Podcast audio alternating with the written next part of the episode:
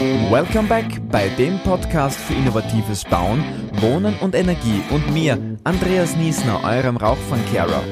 On Air habe ich diesmal sozusagen die Sonne in Person. Mit der Solarunternehmerin Cornelia Daniel spreche ich darüber, warum wir auf jedem Dach Energie erzeugen sollten, wann sich eine Photovoltaikanlage auszahlt und was Sonnenstrom mit Demokratie zu tun hat.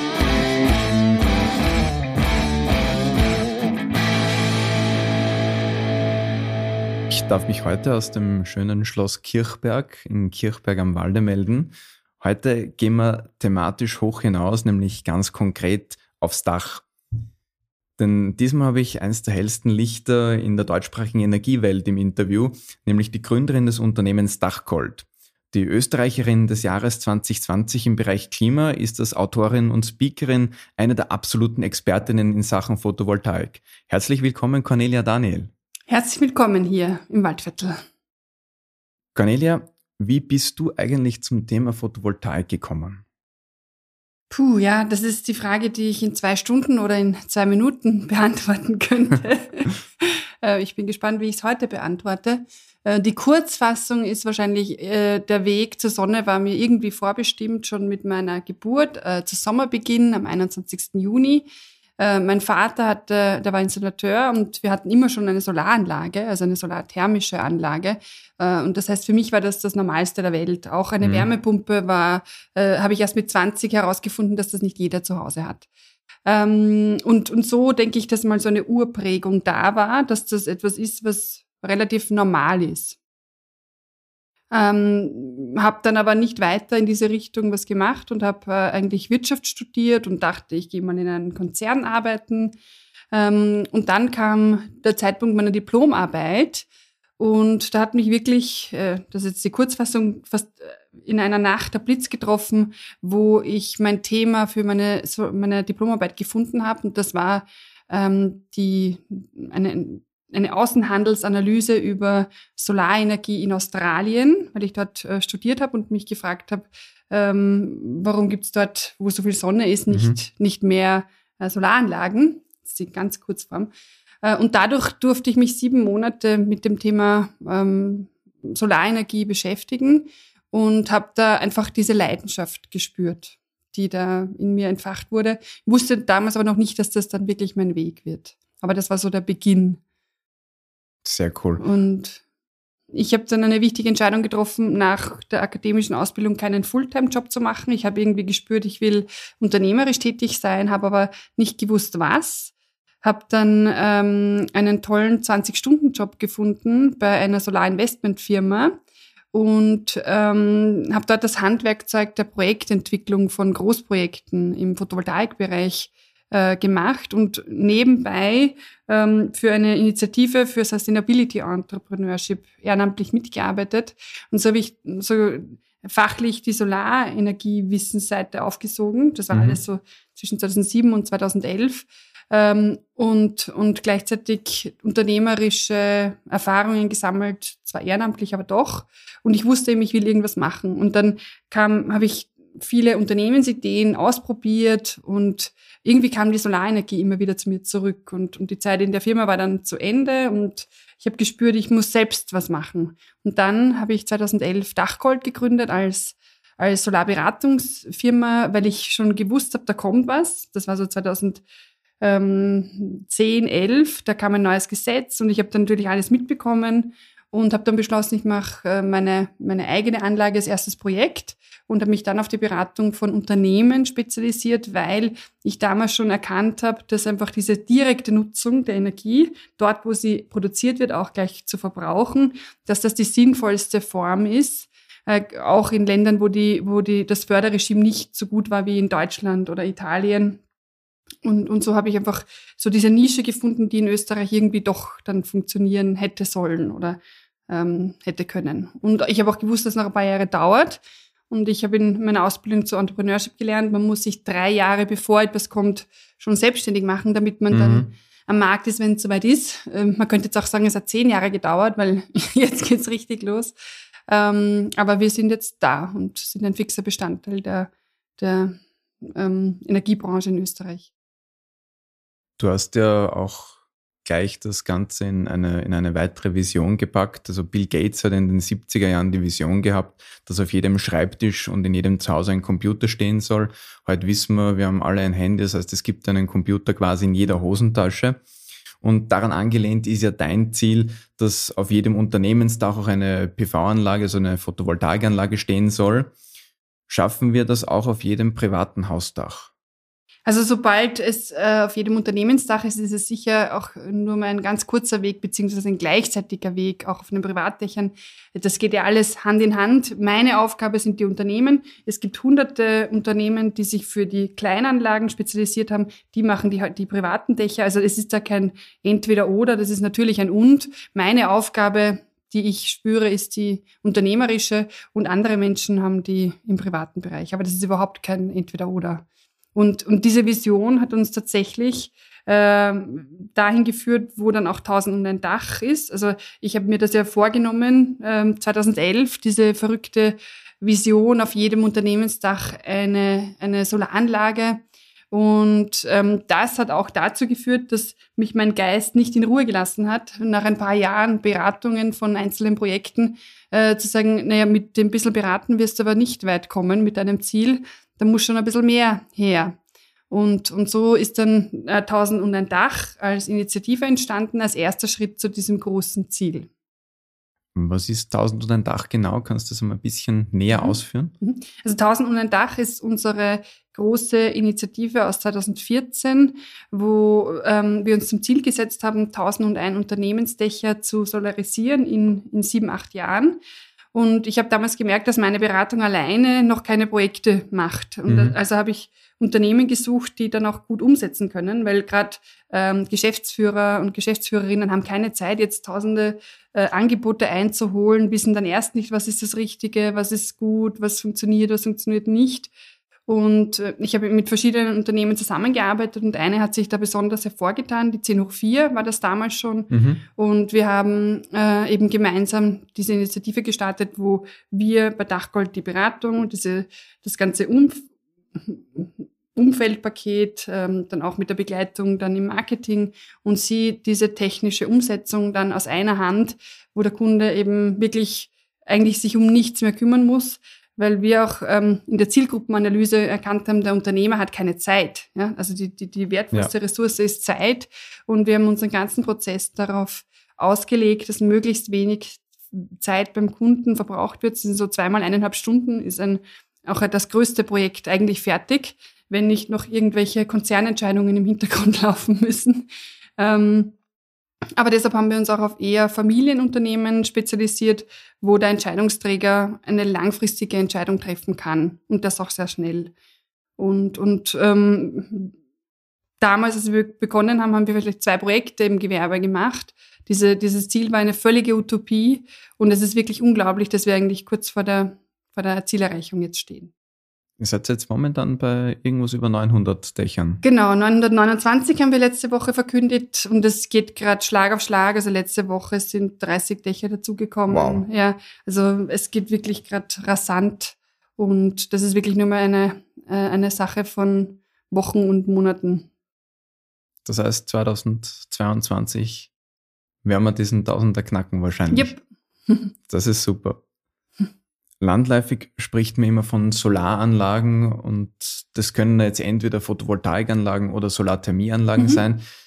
Kannst du mal kurz erklären, wo da jetzt der Unterschied liegt zwischen den beiden Sachen? Mhm. Vielen Dank auch für die Frage. ist auch meine Nebenmission ist dass jeder Österreicher und jede Österreicherin in einem Satz erklären kann. Solarthermieanlagen sind das, was wir kennen von vor 30 Jahren. Die, die schwarzen Platten auf dem Dach, die nur warmes Wasser machen, kann man sich vorstellen wie einen Gartenschlauch, der äh, warm wird in der Sonne. Und Photovoltaik ist die, die Technologie, die mit Zellen ähm, arbeitet und die den, das Licht der Sonne in Strom umwandelt. Also Solarthermie macht warmes Wasser, Photovoltaik macht Strom und beide sind aber Solarenergien, weil beide mit der Kraft der Sonne arbeiten. Mhm. Und äh, wenn wir uns jetzt auf die Photovoltaik konzentrieren, wie funktioniert das? Jetzt haben wir die Sonne, die jetzt auf dieses Modul draufstrahlt. Was mhm. passiert dann dort, dass der Strom rauskommt? Ich bin keine Technikerin, ich kann die physikalische Erklärung nicht machen, aber auf einen anderen Experten verweisen, äh, nämlich auf niemand Geringeren als Albert Einstein, ähm, der wie wenige wissen, nicht wegen der Relativitätstheorie seinen Nobelpreis bekommen hat, okay. sondern für die Entdeckung des photoelektrischen Effekts. Ich fand das so großartig, wie ich das gehört habe und äh, wurde dadurch ein noch größerer Einstein-Fan. Aber einfach googeln nach Einstein und Fotoeffekt. Wow, das ist cool, das weiß ja wirklich niemand. Ja, also ich, ich lese jetzt gerade, mit Hilfe von Licht lassen sich Elektronen aus einer Oberfläche herauslösen. Dieser sogenannte Fotoeffekt brachte Albert Einstein den Nobelpreis ein und spielt auch in vielen anderen Bereichen neben der Physik eine große Rolle. Sensationell. Also mhm. den Link, den geben wir gleich in die Show Notes. Jetzt braucht ein durchschnittlicher Haushalt ungefähr 3000 Kilowattstunden Strom im Jahr. Wie groß muss jetzt so eine PV-Anlage sein, damit sich das ausgeht? Mhm. Für 3000 Kilowattstunden braucht man vielleicht 3 kW. Ähm, das kommt je nachdem, wo es ist, am Dach zwischen ähm, dreimal zwischen 20 und 30 Quadratmetern Fläche. Das heißt, das wäre nicht, ähm, das ist jetzt nicht wahnsinnig groß.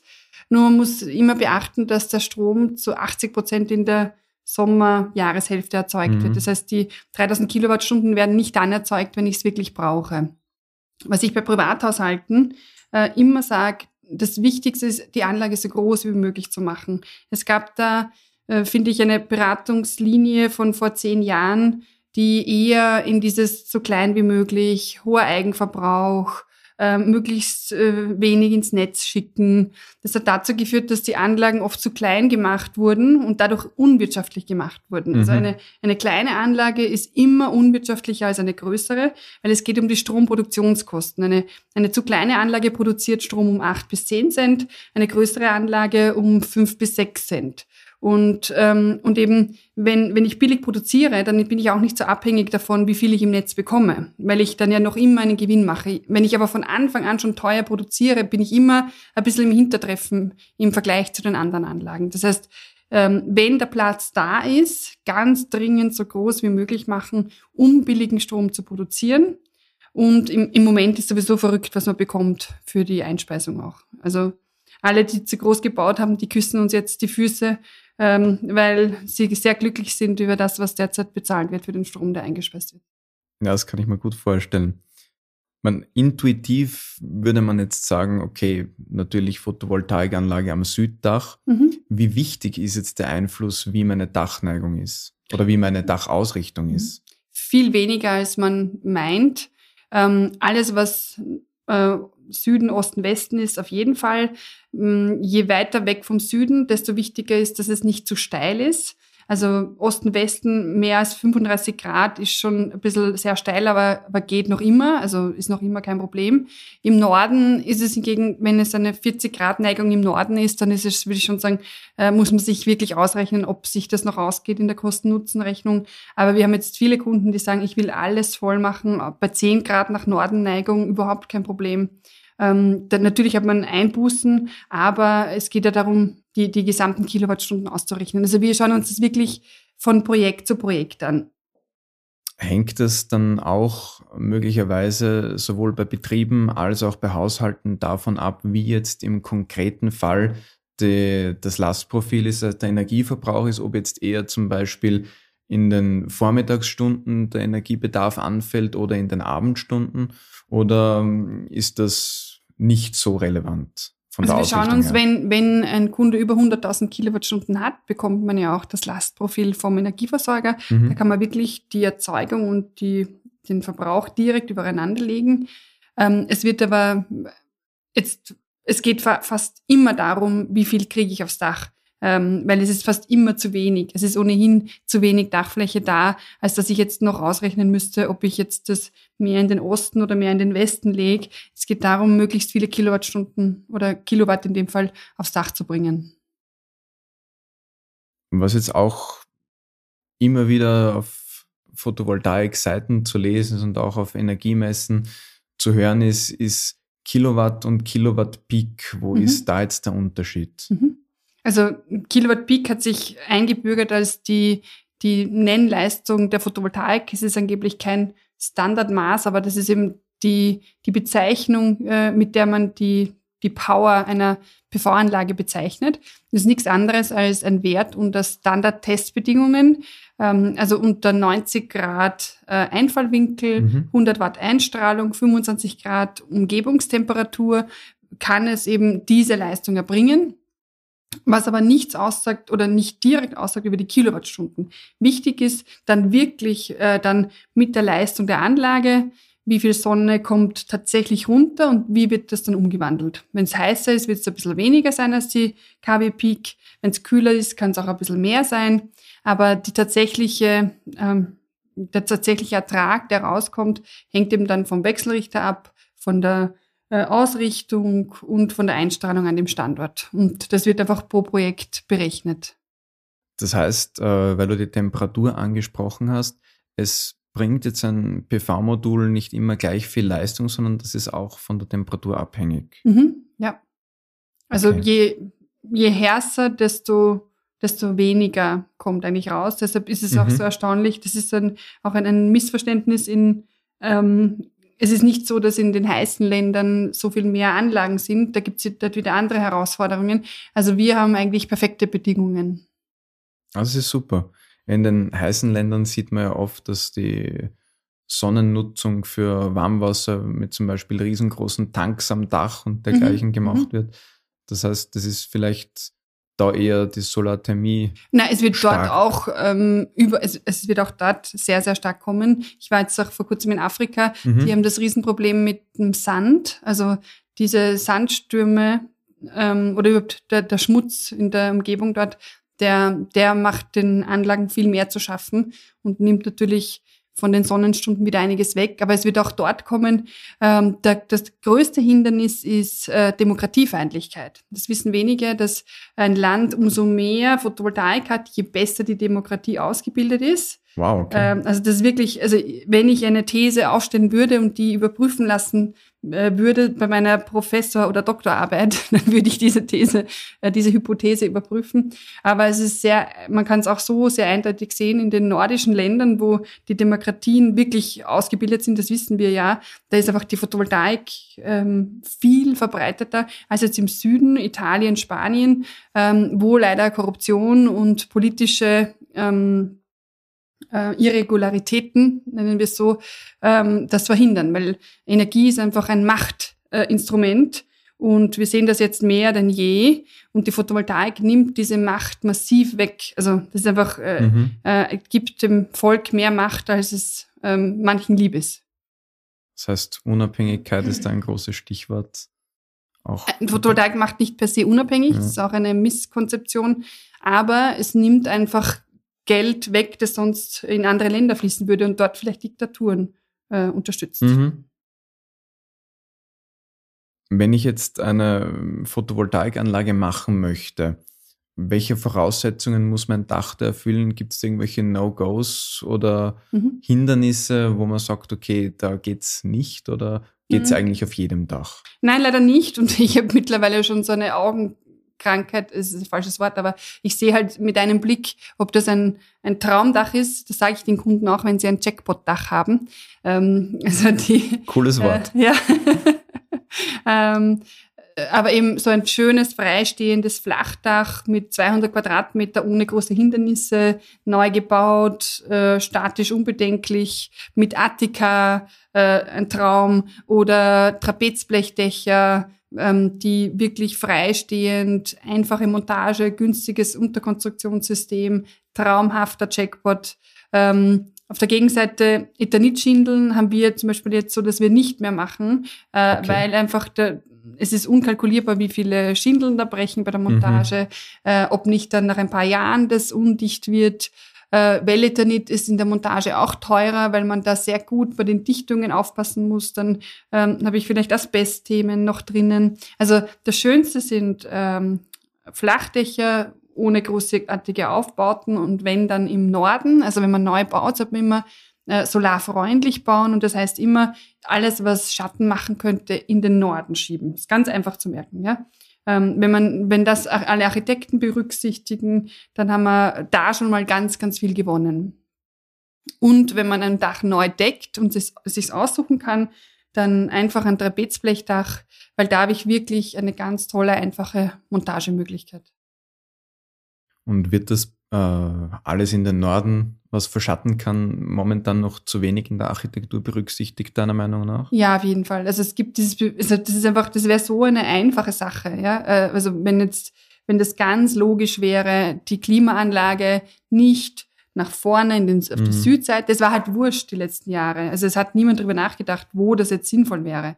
Aber ähm, ich habe das auch irgendwo mal bei einer neuen Bauordnung auch erwähnt, dass das einfach äh, mach mal ein paar Punkte, die solarfreundliches Bauen ermöglichen. Ja? Und, und das ist zum Beispiel ähm, Aufbauten in den Norden.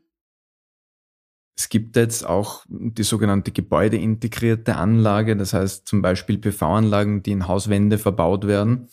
Gelten für die jetzt die gleichen Bedingungen hinsichtlich Wirkungsgrad und Stromausbeute?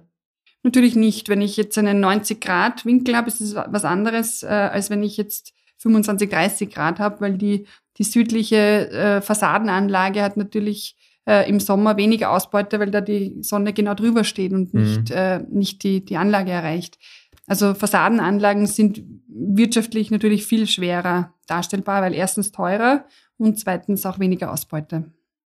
Ist da trotzdem die Nachfrage da nach sowas? Also wir kriegen ab und zu Anfragen, wir müssen sie fast immer ablehnen, mhm. weil das äh, meistens zu komplex ist. Wir haben jetzt einen Kunden, der ist perfekt, weil der hat äh, auf der Fassade auch ein Trapezblech. Also der hat äh, den Aufbau mit Trapezblech und da können wir mit dem Montagesystem super das, das Standardsystem verwenden. Es wird immer teuer, wenn man den Standard verlässt. Das ist so eine Grundregel. Mhm. Und jede Fassadenanlage ist in Wahrheit ein Prototyp. Ich muss mir, ich brauche eigene Genehmigungen. Ich muss schauen, wie ist die Hinterlüftung, damit das nicht schimmelt dahinter.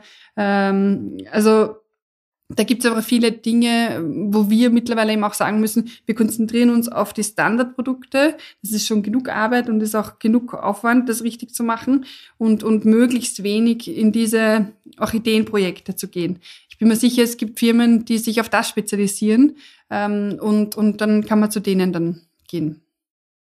Wie schaut denn das jetzt rechtlich aus? Wen muss ich aller fragen, wenn ich mir eine Photovoltaikanlage aufs Dach installieren lassen möchte? Wie ist da der, der Behördenweg üblicherweise? Ist das kompliziert oder relativ einfach? Also es war schon viel komplizierter. Wir haben ja das jetzt zehn Jahre mitgemacht. alle, alle Prügel, die uns in den Weg geworfen wurden. Ähm, der wichtigste Behördenweg ist der zum Netzbetreiber.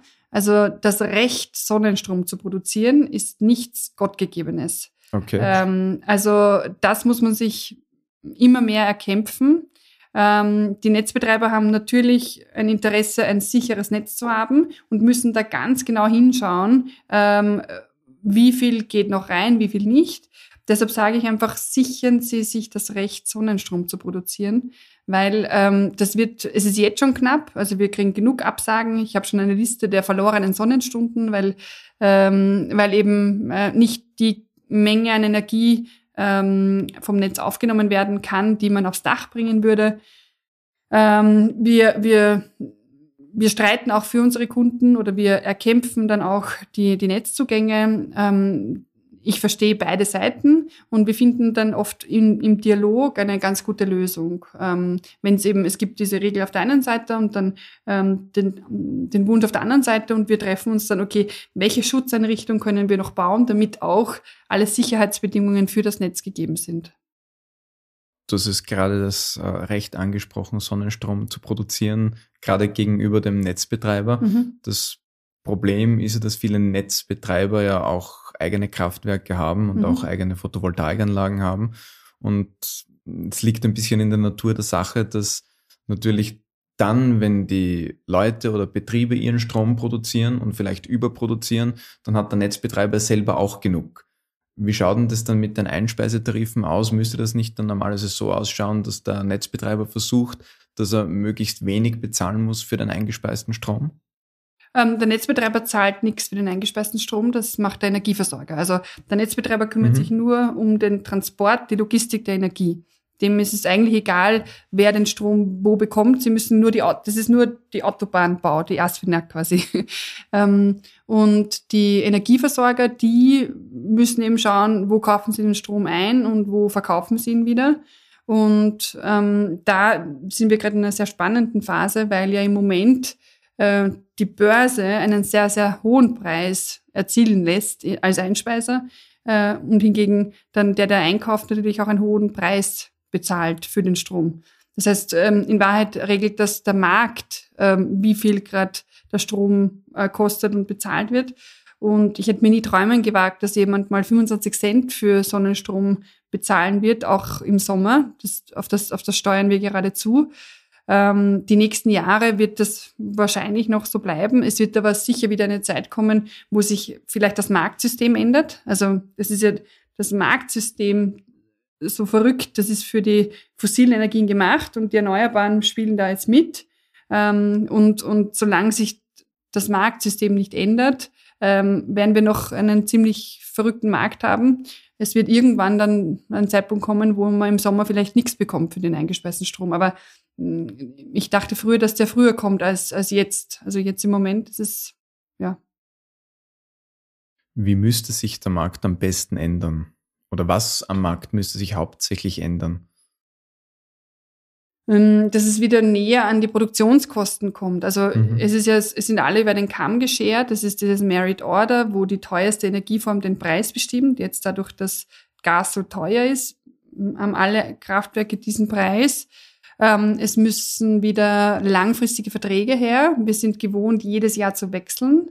Ähm, das war bei billiger Energie, war das, äh, war das eben einfach und gut.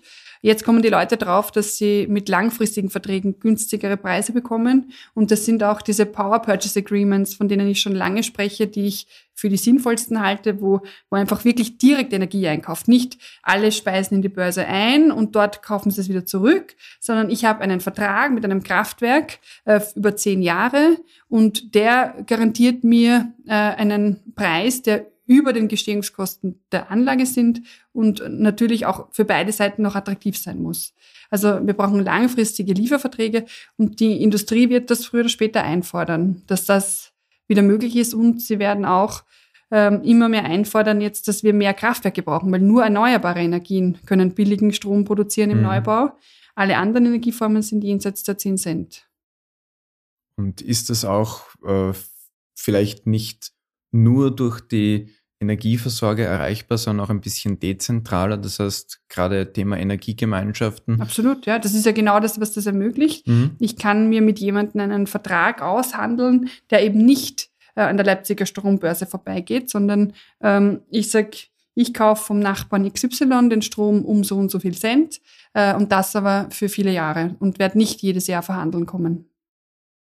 Muss das relativ lokal bleiben oder äh, kann ich jetzt zum Beispiel sagen, okay, ich habe jetzt einen äh, Produzenten aus dem Burgenland und möchte in Vorarlberg meinen Strom beziehen? Hm, ich glaube schon, ich, das wird dann auf die Anlagengröße ankommen. beim, bei der 5 kW-Anlage, die werde ich nicht nach äh, ähm, ins Burgenland schicken, aber wenn ich jetzt irgendwo ein großes 100 Megawatt Kraftwerk habe und ich habe 100 Abnehmer, die mir je ein Megawatt abkaufen, dann ist egal, wo, wo der steht, weil das ist dann der Energiepreis. Ob ich mir noch die Netzkosten erspare, das ist ja das, was die Energiegemeinschaften ermöglichen, dass ich auch von den Netzkosten mir was sparen kann, wenn ich innerhalb einer regionalen Gemeinschaft bin. Aber der reine Energiepreis ist ortsunabhängig, war ja bisher auch schon so. Mhm. Und eben, was das, das Problem unter Anführungszeichen ist, dass erneuerbare Energien, Sonne und Wind sind mit dem Tag der Errichtung, ist der Preis der Produktion der nächsten 30 Jahre festgeschrieben äh, während bei fossilen Energien äh, der Rohstoffpreis den Preis bestimmt. Und, und, und im Moment äh, spielen wir nach den Spielregeln der fossilen Energie, ähm, wobei wir Spielregeln für Erneuerbare brauchen. Das heißt, da müsste sich auf der Politikseite einiges tun, damit. Ja, Energie ist hochpolitisch. Das vergessen viele so, so sehr. Ähm, und, und das sind, aber es geht auch viel, auch schon, was man selbst machen kann. Also mit den Energiegemeinschaften und mit den, mit dem, dem direkten Verkauf über Power Purchase Agreements, da müssen das einfach eigentlich nur ein Umdenken im Energieeinkauf in Unternehmen auch nötig. Ja, die sind halt gewohnt, mit äh, der Strombörse den, den Vertrag abzuschließen. Jetzt muss man mit Menschen reden, äh, da muss man vertrauen. Äh, also es gibt auch wenig, noch wenig Bewusstsein dafür, aber das kommt gerade massiv. Also das, das merken wir sehr stark. Du hast vorhin gerade angesprochen, dass natürlich darauf ankommt, wie groß die Anlage ist und dass man eben für eine kleine Anlage, das sich jetzt nicht auszahlen wird, dass man das quer durch Österreich schickt. Aber gerade viele Unternehmensdächer sind ja relativ große Stromproduzenten. Produzieren die dann auch nur für sich selbst oder werden auch die potenzielle sozusagen Kleinkraftwerke für Haushalte in der Umgebung. Absolut. Also das ist ein absolutes Zukunftsmodell. Ich, ich habe da schon lange auch dieses, diesen Mitarbeiterstrom. Also Unternehmen können locker am Sonntag den Strom zu Mitarbeitern verkaufen. Mhm. Ähm, die meisten Unternehmen haben aber äh, zu wenig Dachfläche für das, was sie Strom verbrauchen. Das heißt, die, die werden schon sehr viel selbst verbrauchen. Ähm, und nur, aber das kann man nicht, eigentlich nicht verallgemeinern. Es gibt viele Lagerhallen, die verbrauchen keinen Strom, haben ein riesen Dach. Dann gibt's große Produktionsstätten, die haben ein kleines Dach äh, und Riesenverbräuche. Also ähm, da gibt's keine, keine richtige Antwort. Also wichtig ist, die Dächer müssen alle verwendet werden und wir müssen einen Weg finden, dass, die, dass beide Seiten äh, davon profitieren. Was hältst du davon, dass man auch zunehmend freie Flächen wie zum Beispiel Autobahnen überdachen könnte mit Photovoltaik oder Wartehäuschen bei öffentlichen Verkehrsmitteln oder vielleicht sogar die sogenannte Agri-PV, das heißt mhm. Freiflächen Photovoltaik mit einer Nutzung drunter, mit einer landwirtschaftlichen?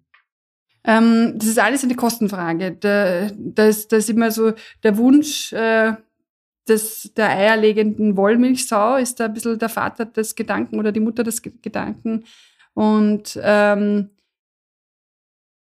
AgriPV ist nett und gut äh, in, in manchen Fällen, nur ist es wahrscheinlich sinnvoller, Schuster bleibt bei deinen Leisten, mach auf der einen Fläche eine gescheite PV-Anlage, Freifläche, ganz normale ähm, ganz normale Rammung äh, oder, oder, oder andere Systeme. Ich habe drunter Gras, Wiesen. Ähm, ich habe da keine Versiegelung, was ja oft äh, propagiert wird. Das bleibt eine Grünfläche, die für Biodiversität sogar gut sein könnte.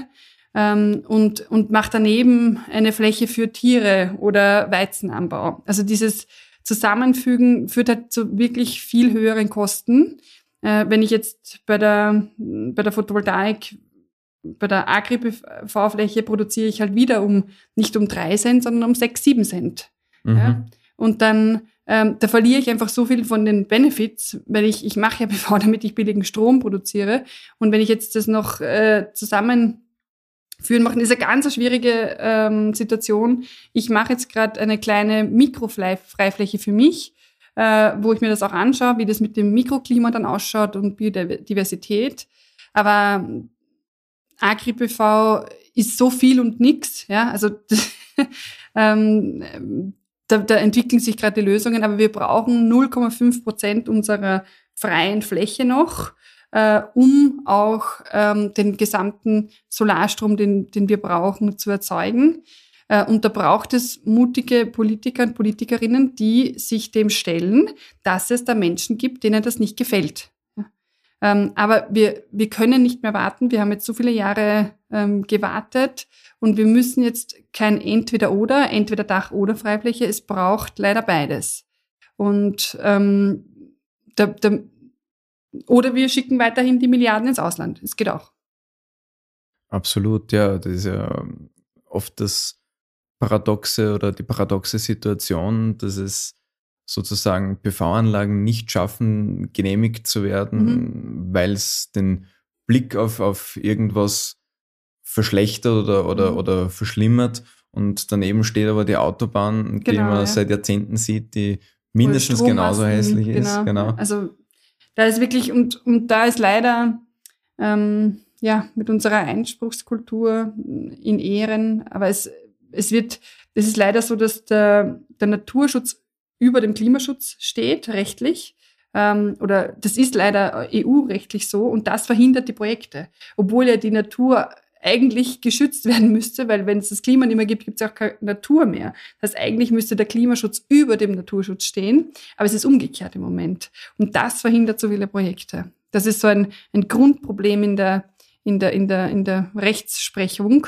Ähm, und, und da, wenn wir da nicht wirklich in die Gänge kommen und, und, mal sagen, was, was ist uns jetzt wirklich wichtig, wollen wir da jetzt ähm, was machen oder nicht, äh, es ist, es ist hochpolitisch, hochschwierig, ganz. Ich will, ich will auch nicht in den Schuhen der Politiker, Politikerinnen, Bürgermeister, Bürgermeisterinnen äh, stehen. Ähm, aber in den 70er Jahren hat man es geschafft, großartige Entscheidungen zu treffen. Wir hätten keine Wasserkraft, wenn das nicht gewesen wäre. Ähm, Absolut, wenn man das heute machen würde, die würden alle gesteinigt werden. Ähm, also es braucht wieder wirklich mutige Leute, die sich über die die Legislaturperiode hinaus ähm, Dinge entscheiden trauen. Cornelia, du hast jetzt mehrmals schon die Kosten angesprochen und dass es möglichst wirtschaftlich sein muss und dass der Take eigentlich von Photovoltaikanlagen ist, dass man, je größer man sie macht, desto günstiger produziert man natürlich den Strom.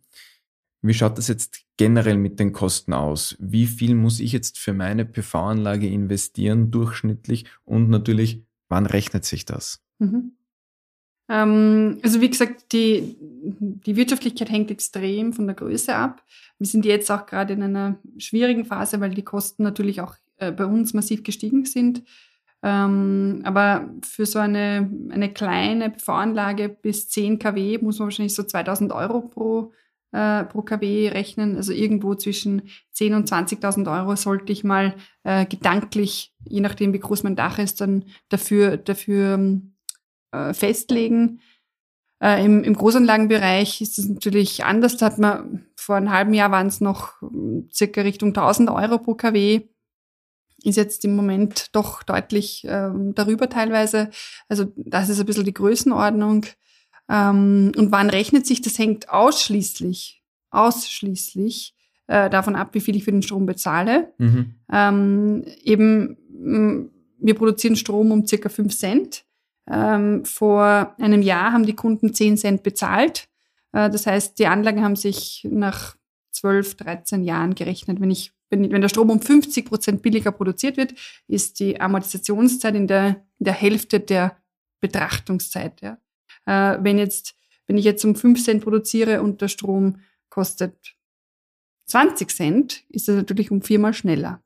Ähm, das heißt, im Moment ist es ganz schwierig, weil ich weiß nicht, ob wir jetzt zehn Jahre 20 Cent haben, ob wir zwei Jahre 20 Cent haben, ob wir und eben, das hängt nur davon ab.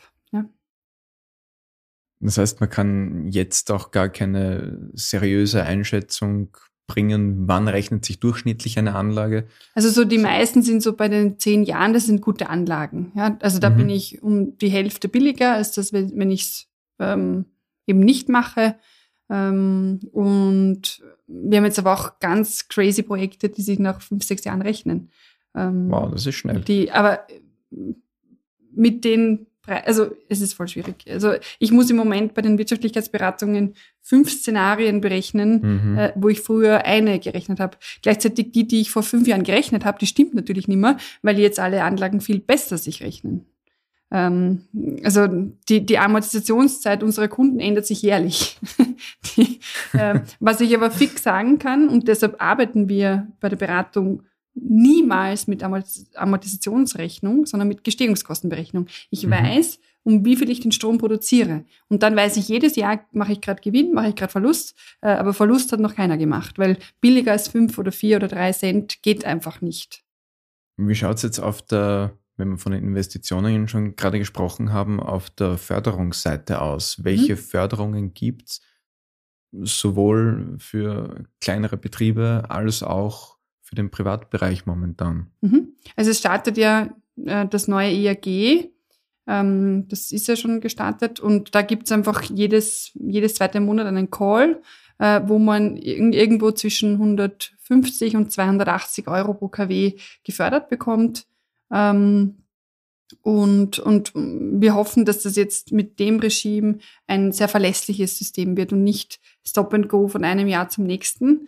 Das soll ja jetzt äh, langfristig 1000 Megawatt im Jahr ermöglichen. Äh, es ist eine Vervierfachung des Marktes. Also es wird ähm, genug Mittel geben jetzt die nächsten Jahre. Man darf sich aber auch nicht, also das sind halt so 10, 20 Prozent ähm, der, der, der Summe, die gefördert werden. Das heißt, förderungstechnisch dürfte sich aber da gerne noch mehr tun, dass mehr Leute animiert werden, die Investitionskosten auch zu ähm, ich meine, mit dem derzeitigen Strompreis ist es einfach, ähm, wir haben Kunden, die machen die wollen nicht mehr warten, machen es äh, schnell ohne Förderung, weil der Einspeisetarif so hoch ist.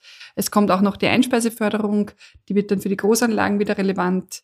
Ähm, also wichtig ist zu starten, das sage ich immer, nicht auf irgendeine Förderung zu warten, mal mit der Projektentwicklung zu starten, weil wir brauchen für die Fördereinreichung immer alle Genehmigungen mhm. und, ähm, und, und nicht warten, bis irgendein Call aufgeht oder nicht aufgeht, weil irgendwas gibt's immer äh, und das, was dann gerade da ist, das nimmt man einfach mit. Das heißt, oft ist es, wenn man sich jetzt das Ziel setzt, okay, ich warte auf die nächste Förderung im Jahr zum Beispiel 2023. Habe ich schon verloren. Dann habe ich deswegen schon verloren, weil ich, wenn ich da zu projektieren beginne, meine Förderung, meine Wunschförderung gar nicht mehr erwische. Genau. Mhm. Okay. Das ist auch äh, wahrscheinlich gut zu wissen für, mhm. für alle, die so denken, okay, da kommt ja wieder mal eine Förderung ja, ja. Mhm. und dann, dann legen wir los. Mhm. Also nicht warten, sondern loslegen, gleich planen, gleich damit loslegen. ich bereit bin, wenn es losgeht, so wie ich gesagt habe, äh, ich mache mich selbstständig, bevor der Markt da ist. Ja. das ist, damit hat man gewonnen. Super. Also so eine PV-Anlage, das ist ja das Wesen, ist ja sehr exponiert, klar. Das heißt, sie ist Wind, Schnee, Hagel, Staub und nicht zuletzt der Sonne ausgesetzt. Wie lang hält jetzt so eine Anlage im Durchschnitt? Also die Module haben ja so eine Leistungsgarantie auf 25 Jahre. Mhm. Äh, wir rechnen bei unseren Projekten auch immer einen 1% Rücklage für Reparaturarbeiten. Ähm, die Module an sich werden nicht kaputt, ähm, außer es ist ein Produktionsfehler, dann wird es aber sehr viel schneller klar und dann sieht man das ja schon ähm, in der Garantiezeit. Die, die Wechselrichter sollen auf jeden Fall einmal getauscht werden. Was Hagel betrifft, da haben wir sehr gute Erfahrungen, weil ähm, sogar die mehr aushalten als so manche Dächer. Mhm. Also man kann es ein bisschen vergleichen mit einem äh, Dachflächenfenster. So ist ungefähr die, die, die Hagelresistenz. Ähm, aber wir rechnen bei den Projekten so 30 Jahre mit äh, ein Prozent Rücklagen, die auch schon mit eingerechnet sind. Aber es ist wirklich etwas, was lange hält. Okay, das ist super. Du hast vorher angesprochen, gerade in Afrika, mhm. wo sie teilweise mit Staub, Sand, Schmutz zu kämpfen haben. Wie schaut das generell aus? Du hast gesagt, bei uns ist es besser, mhm. aber wie gesagt, wir haben ja auch Schnee, wir haben ja auch Blätter dergleichen, Pollen, Sahara-Staub. Mhm. Wie sehr beeinträchtigt das so eine Anlage eigentlich? Also der Schnee ist was Tolles, weil der ist wie ein Putzlappen. Wenn der runterrutscht, der putzt die Anlage ganz toll. Ähm, vom Schmutz, das ist total standortabhängig. Ich habe meine Anlage im Waldviertel mm, einmal gewaschen, weil eben das auch eine Nanobeschichtung hat und der Regen das wieder runterwäscht. Jetzt der Sahara-Staub, der war schon heftig. Äh, also da ist es schon, wir sagen immer so nach der Pollensaison einmal drüber gehen, ist jetzt kein Fehler. Ähm, die Einbußen sind aber weniger, als man es vermutet. Ähm, äh, bei meinen Kunden, der hat dann schon Anstand daneben, da macht schon Sinn. Also wir, wir sagen dann, wir geben den Kunden dann ein Gerät oder man kann ein Gerät kaufen, also ein Osmose-Reinigungsgerät, das man auch fürs Fensterputzen verwechseln, äh, ähm, verwenden kann, kostet so 500, 600 Euro. Und mit dem ist man dann selbst ganz gut ausgestattet. Was recht teuer ist, ist die externe ähm, äh, die externe Reinigung. Wenn man das an eine Putzfirma, die die so Glasfassadenpreise annimmt, mhm. nimmt, dann kann das äh, schon einmal einen Jahresertrag auffressen. Also die da eher schauen, wie, wie sinkt der Ertrag tatsächlich, äh, wie viel schafft der, der, der Regen wieder wegzuwaschen. Und, aber es ist total standardabhängig. Man kann das, manche haben überhaupt nichts, manche brauchen mehr. Ähm, nach zwei, drei Jahren mal draufschauen ähm, und schauen, ob man es ob man's reinigen soll. Aber in Afrika wird es alle zwei Wochen geputzt. Oh, also das ist natürlich dann schon aufwendiger. Mhm. Ein Kunde hat mich jetzt unlängst einmal gefragt, reicht das, wenn ich da mit einem Gartenschlauch einmal drüber gehe? Das soll man eigentlich nicht, ähm, weil ja da auch Kalk drinnen ist. Äh, also man sollte nicht kalkhaltiges Wasser verwenden. Ich habe es damals auch bei meiner Anlage, bei meiner eigenen Anlage ist es meine Verantwortung. Wir haben es halt mit dem Wasser aus der Regentonne gemacht. Mhm. Ist jetzt auch nicht ganz astrein. Also in der Beratung muss ich was anderes sagen. Also ich kann es nicht empfehlen. Ich kann nur sagen, ähm, was das ganz, ganz Richtige wäre. Und wir haben dann halt die, die Ränder sind manchmal so da unten ähm, an den Rändern kann sich ein bisschen der Schmutz sammeln. Und wenn der hinaufwächst und irgendwann in die, in die Zellen reinwächst, dann, dann soll man das mal wegmachen. Mhm. Also dort, wo die, wo die Rahmen sind. Genau, ja. Mhm. Okay. Ja, das ist klar, ja. Mhm. Eine riesige Frage, die jetzt die Menschen gerade in den letzten Wochen und Monaten beschäftigt, ist die Frage, was tun bei einem Blackout? Mhm. Kann ich mich jetzt selber mit meiner PV-Anlage versorgen, wenn sonst nichts mehr geht? Prinzipiell nicht. Äh, die Photovoltaikanlage muss auch vom Netz gehen, gesetzlich, wenn der Strom im Netz weg ist. Äh, man muss sich da vorstellen, wenn da draußen Netztechniker arbeiten, dann darf keine Kilowattstunde von irgendeinem Haus da unabsichtlich ins Netz gehen. Das heißt, eine Photovoltaikanlage an sich ist absolut nicht blackoutfähig. Natürlich durch die ganzen Medienartikel ist die Nachfrage nach diesen Produkten sehr stark geworden. Wir nennen das intern das Blackout-Syndrom. Ähm, haben ähm, aber auch sehr viel selber recherchiert. Wir haben auf der Dachgold-Seite hat meine Mitarbeiterin einen ganz großartigen Artikel darüber geschrieben, wie wahrscheinlich ein Blackout wirklich ist. Ein echtes Blackout, kein Stromausfall. Die Menschen verwechseln Stromausfall mit Blackout. Wo ist der Unterschied? Blackout ist eine flächendeckende in der Sekunde äh, Wegschaltung des Netzes. Ein Stromausfall ist, wenn ein, Sto ein Masten irgendwo umfällt oder wenn irgendwo ein Kraftwerk ausfällt, ähm, dann ist es einfach nur ein Stromausfall. Ja? Und ein, ein flächendeckender Blackout, der so, wie es als Schreckgespenst gezeigt wird, ist eigentlich, also nach allen Wahrscheinlichkeitsrechnungen so, so viel unwahrscheinlicher, als das dargestellt wird in den Medien. Und ich sage immer, bevor ich mir eine blackout-fähige Photovoltaikanlage kaufe um 100.000 Euro, äh, mache ich einfach die Dinge, die ich, um mich zu beruhigen, ähm, Bargeld nach Hause nehmen, einen Frequenzradio kaufen, Kerzen kaufen. Ähm, es gibt viele Dinge, die man, die man machen kann, die noch viel billiger sind als eine blackout-fähige Photovoltaikanlage, weil ich habe da dann auch das Leuchtturmsyndrom. Was hilft mir meine Lampe, wenn rundherum alles schwarz ist? Ähm, also es gibt viel wichtigere Dinge als jetzt unbedingt die blackout-fähige Photovoltaikanlage. Es gibt aber schon so, so steckdosenfähige Wechselrichter, das wäre so mhm. die Soft-Lösung. Die sind sehr vergriffen im Moment.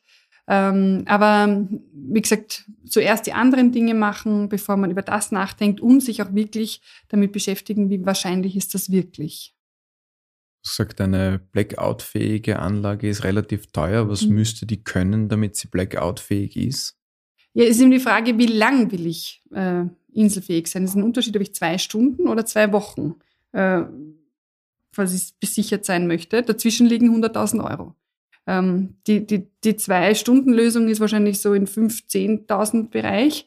Und die zwei Wochen im Winter, also wenn ich jetzt für zwei Wochen im Winter den Strom in einer, in einer Batterie bevorraten muss, dann ist es einfach unbezahlbar. Und das ist einfach mhm. besser ein Dieselaggregat. Wenn man wirklich Angst hat, dann nimmt man sich ein Dieselaggregat. Aber äh, ich muss da so viele Dinge bedenken. Ähm, welche Geräte will ich anschließen? Wann möchte ich das verwenden? Wie, also die, die Planung seiner Anlage ist irre.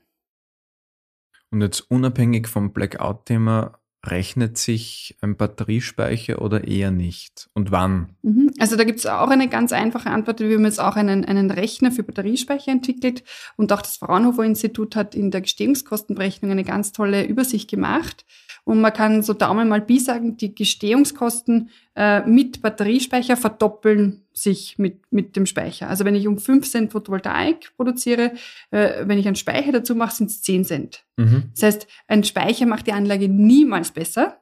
Es geht nur darum, ob es das Projekt kaputt macht. Also ähm, wenn eine, ein Speicher das Projekt wirtschaftlich nicht kaputt macht, ist es schon ein gutes Projekt. Also die, die, ähm, ich halte viel mehr von von eher Energiezellenlösungen, wo ich jetzt nicht jeder Einzelne sich um 10, 20, 30.000 Euro was reinstellt, äh, sondern das regional in, in größeren Einheiten. Ähm, oder was, wo, wo ich auch den, auch unseren Kunden nicht ausrede, ich rede sehr viel den, den Speicher im ersten Schritt noch aus, ähm, aber eine, eine, eine Last, äh, als Lastmanagement, da kann es Sinn machen, wenn ich mir durch den, die PV-Anlage mit Speicher vielleicht einen Trafo-Umbau ersparen kann, weil ich äh, sonst nicht mehr Leistung beziehen könnte, dann kann es Sinn machen. Also der Speicher nur für Eigenverbrauchsoptimierung ist selten äh, wirtschaftlich. Wenn ich andere Elemente dabei habe, wie Lastoptimierung oder Regelenergie mitspielen, also wo ich dann wirklich am Strommarkt vielleicht auch mehr Preise, bessere Preise erzielen kann mit gespeicherter Energie, dann wird spannend. Aber eben Ortsnetzspeicher, das finde ich spannender als jetzt die tausenden Mikrospeicher, die so eingebaut werden. Also da sind ganz viele falsche Erwartungen möglicherweise. Ja, die Erwartungen sind horrend. Ähm, und ich sag, wenn jemand, also ein Speicher ist wie ein Auto, das ist ein Stück Unabhängigkeit, das ich nicht monetär bewerten darf. Das ist Freiheit, mhm. Unabhängigkeit. Ähm, das ist, ich könnte auch mit dem Rad fahren oder mit den Öffis, dann brauche ich auch kein Auto. Ähm, aber wenn ich eben den, den Speicher als, es ist schön, wenn ich meinen, meinen, meinen selbst erzeugten Strom am Abend äh, aus der Batterie nehmen kann. Ganz tolle Sache. Ja? Ähm, aber man darf sich nicht erwarten, dass es jetzt das so viel besser macht. Du bist jetzt schon sehr lange im Geschäft. Auf welche falschen Erwartungen stößt man üblicherweise sonst noch in die Photovoltaik? Das heißt, anders gefragt, was kann PV nicht leisten, was sich Leute gerne vorstellen, was es leisten können sollte? Mhm. Also das ist wirklich eine tolle Frage, weil die Erwartungshaltung entscheidet tatsächlich extrem viel. Ähm, das, was erwartet wird, äh, gerade im Unternehmerbereich, manchmal ist dass Solarstrom um 90 oder 100 Prozent billiger ist. Ja? Also mhm. ähm, wenn jetzt eine Firma sagt, das muss ich in zwei bis drei Jahren rechnen, dann heißt das nichts anderes. Ich möchte Strom, der um 90 bis 99 Prozent billiger ist. Ähm, Schwierig. Schwierig. Die das ist das Tollste. Und ähm, das, das geht natürlich nicht. Es müssen auch 50, 60, äh, im Moment 70 Prozent reichen. Ähm, aber eben, und auch, dass sie rund um die Uhr da ist, ist eine falsche Erwartung, dass sie im, ähm, dass sie wirklich alle Energieprobleme lösen kann, ist eine falsche Erwartung. Ähm, die Solarenergie kann nur im, im Mix mit, mit Wind und Biomasse und Wasser äh, wirklich die Probleme lösen. Alleine kann sie das nicht. Mhm.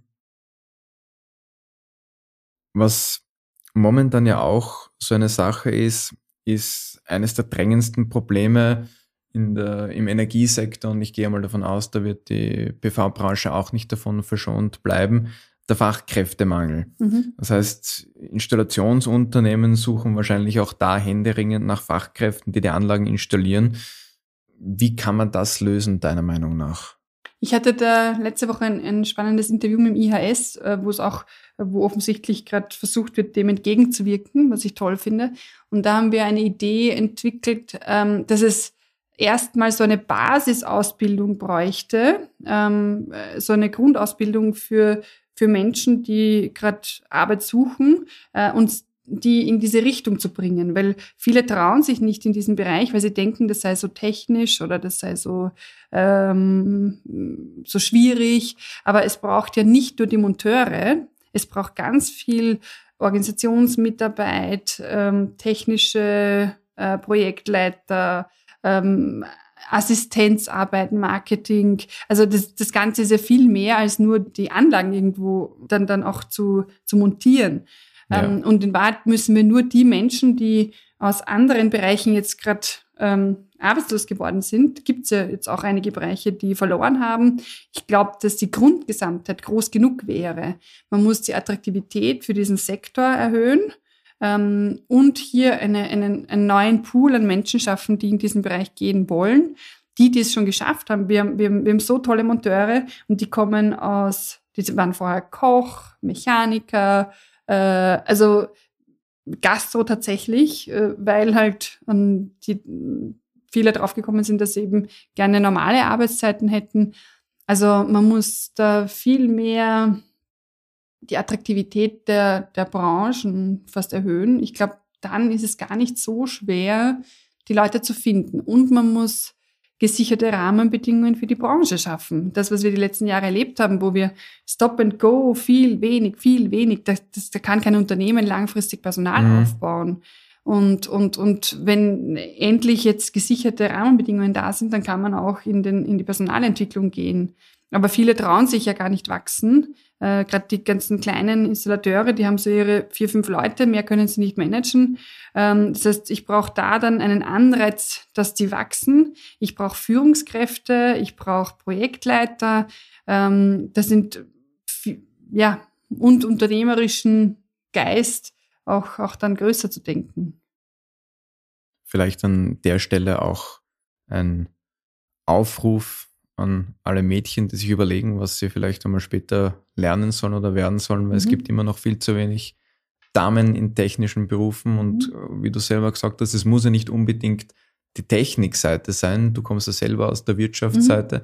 Es kann ja auch durchaus Planung, Marketing und dergleichen sein. Es mhm. muss ja nicht immer die Montage sein. Genau, richtig. Ja. Wir brauchen so viele äh, Leute. Das war, so, das war so lustig. Wir sind den Prozess durchgegangen, welche Mitarbeiter im ganzen Prozess zur Anlage welche Ausbildung haben. Und ich habe mal, ich habe gemerkt, ich habe mal 15 Minuten erzählt, bis sie überhaupt beim Abschluss der Anlage waren. Ja? Also bis mal das Projekt fertig, also bevor es in den Bau geht, sind schon 50 Leute beschäftigt. Mhm.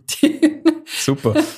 Die, also da gibt es so viel zu tun. Ähm, ja. Das heißt, die Arbeit geht nicht aus. Nein. Das ist gut.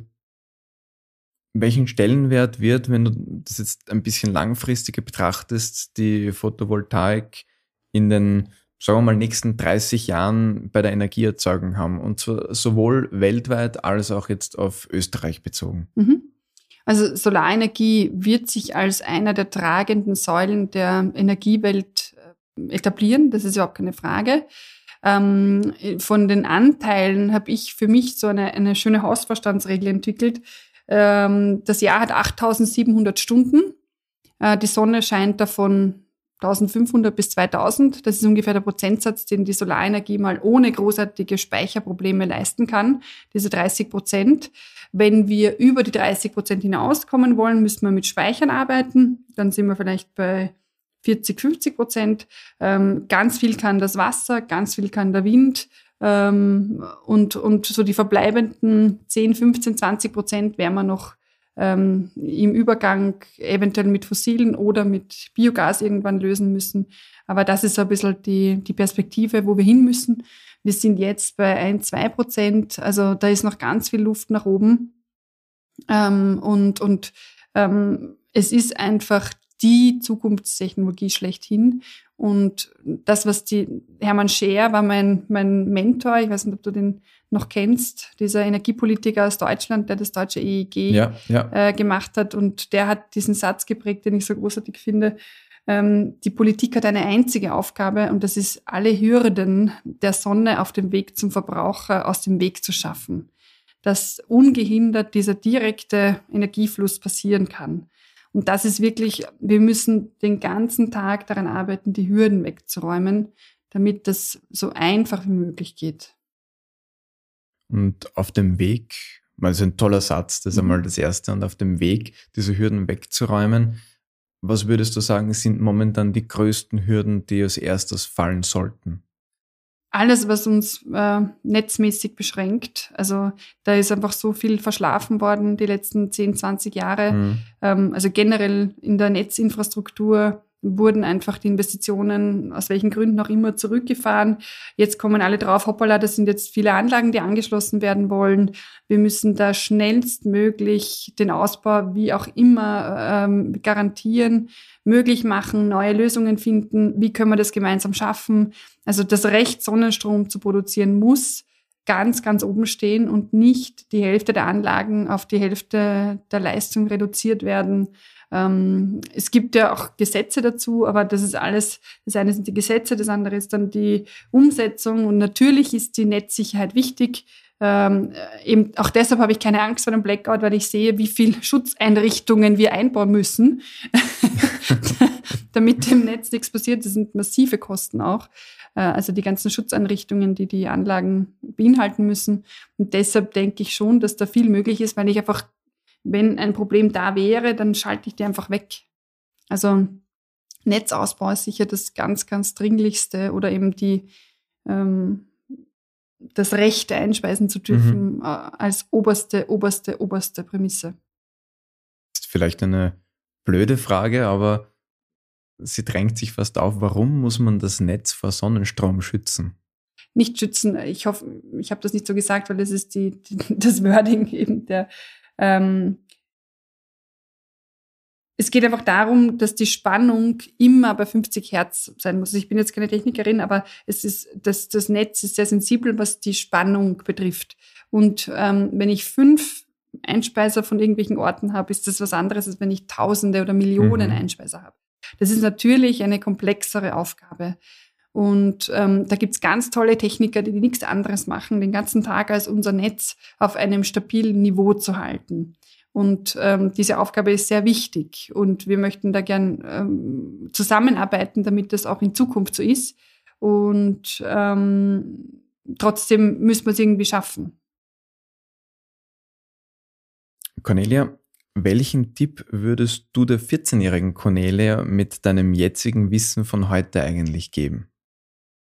Ich, ich könnte jetzt sagen, äh, fang früher an mit dem Thema, aber das hätte auch nichts geholfen, weil die Zeit war auch 2011 noch nicht ganz reif. Also wenn ich mit 14 schon begonnen hätte, hätte ich mir wahrscheinlich noch mehr ausgeblutet, äh, um zu warten, bis die Welt soweit ist ähm, vielleicht noch eher probiert ich noch früher unternehmerisch aus. Ich habe dann mit so 25 begonnen, mich dem Gedanken der unternehmerischen Tätigkeit zu nähern.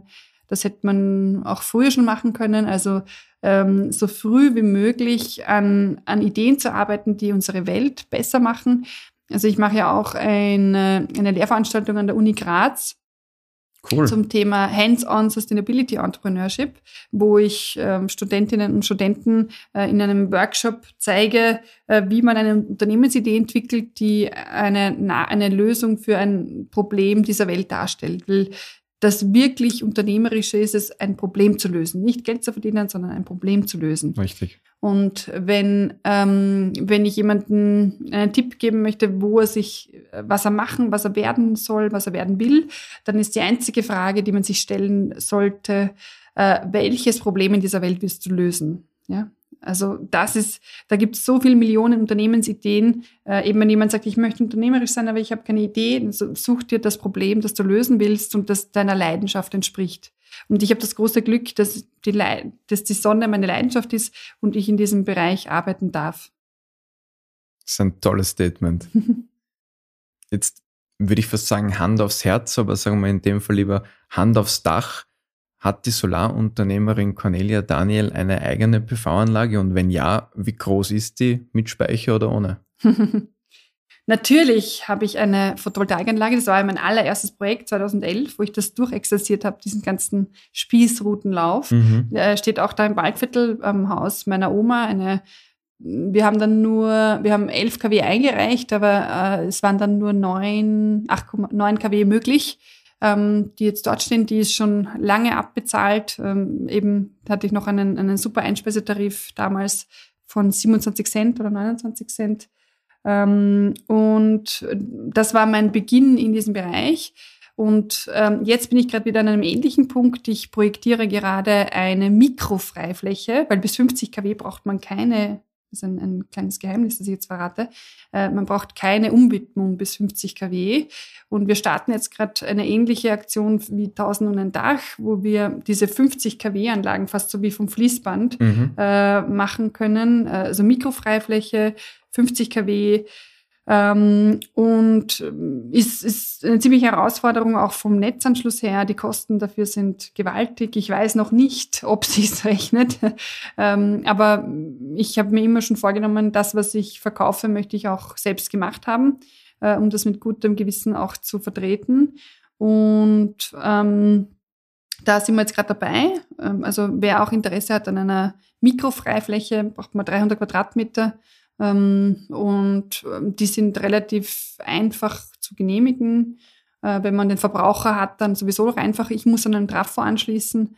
Äh, wir werden da auch ein Biodiversitätsprojekt draus machen. Äh, ist ein Forschungsprojekt mit dabei, wo, wo wir offiziell beweisen dürfen, was offensichtlich ist, ähm, dass eben auch dort noch Bienen fliegen und auch dort noch Pflanzen wachsen.